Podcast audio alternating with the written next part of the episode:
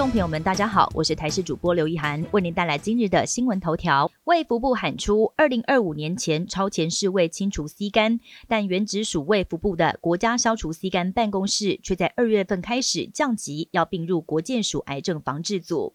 中研院士陈培哲直言，美国在日前才宣布成立隶属于卫生部次长的 C 肝办公室，并且投入数十亿美金防治资源。反观台湾，在政策上领先美国，却半途而废，相当的可惜。利率连五升，房仲预估千万房贷族每年会多付四万。中央银行在今天宣布升息半码，是连五度升息。房中表示，多数房贷利率族恐怕跨越百分之二大关，并且如果以贷款新台币一千万元，三十年期本息均摊计。这一次升息半码之后，每一年还款金额会比启动升息循环前要多出了四万元以上，堪比当前的平均实值月薪。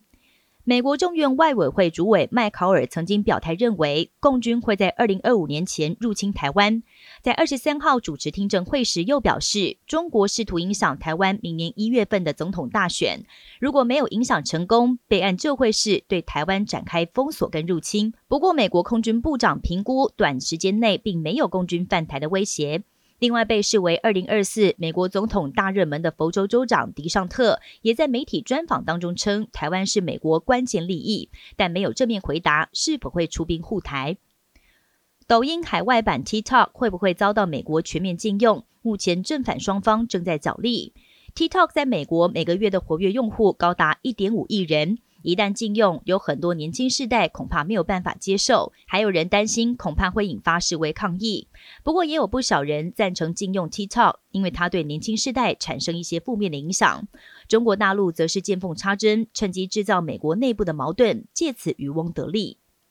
日本千叶县军津市有一个绝美的秘境，在每年三月春分跟九月秋分前后的清晨，阳光射进洞穴的角度会刚好跟水面倒影形成一个心形。日本媒体形容有如宫崎骏动画里头所描绘的场景，声名大噪。最近更有大批摄影爱好者抓准机会前往拍照，甚至无视告示牌擅闯禁止进入的禁区。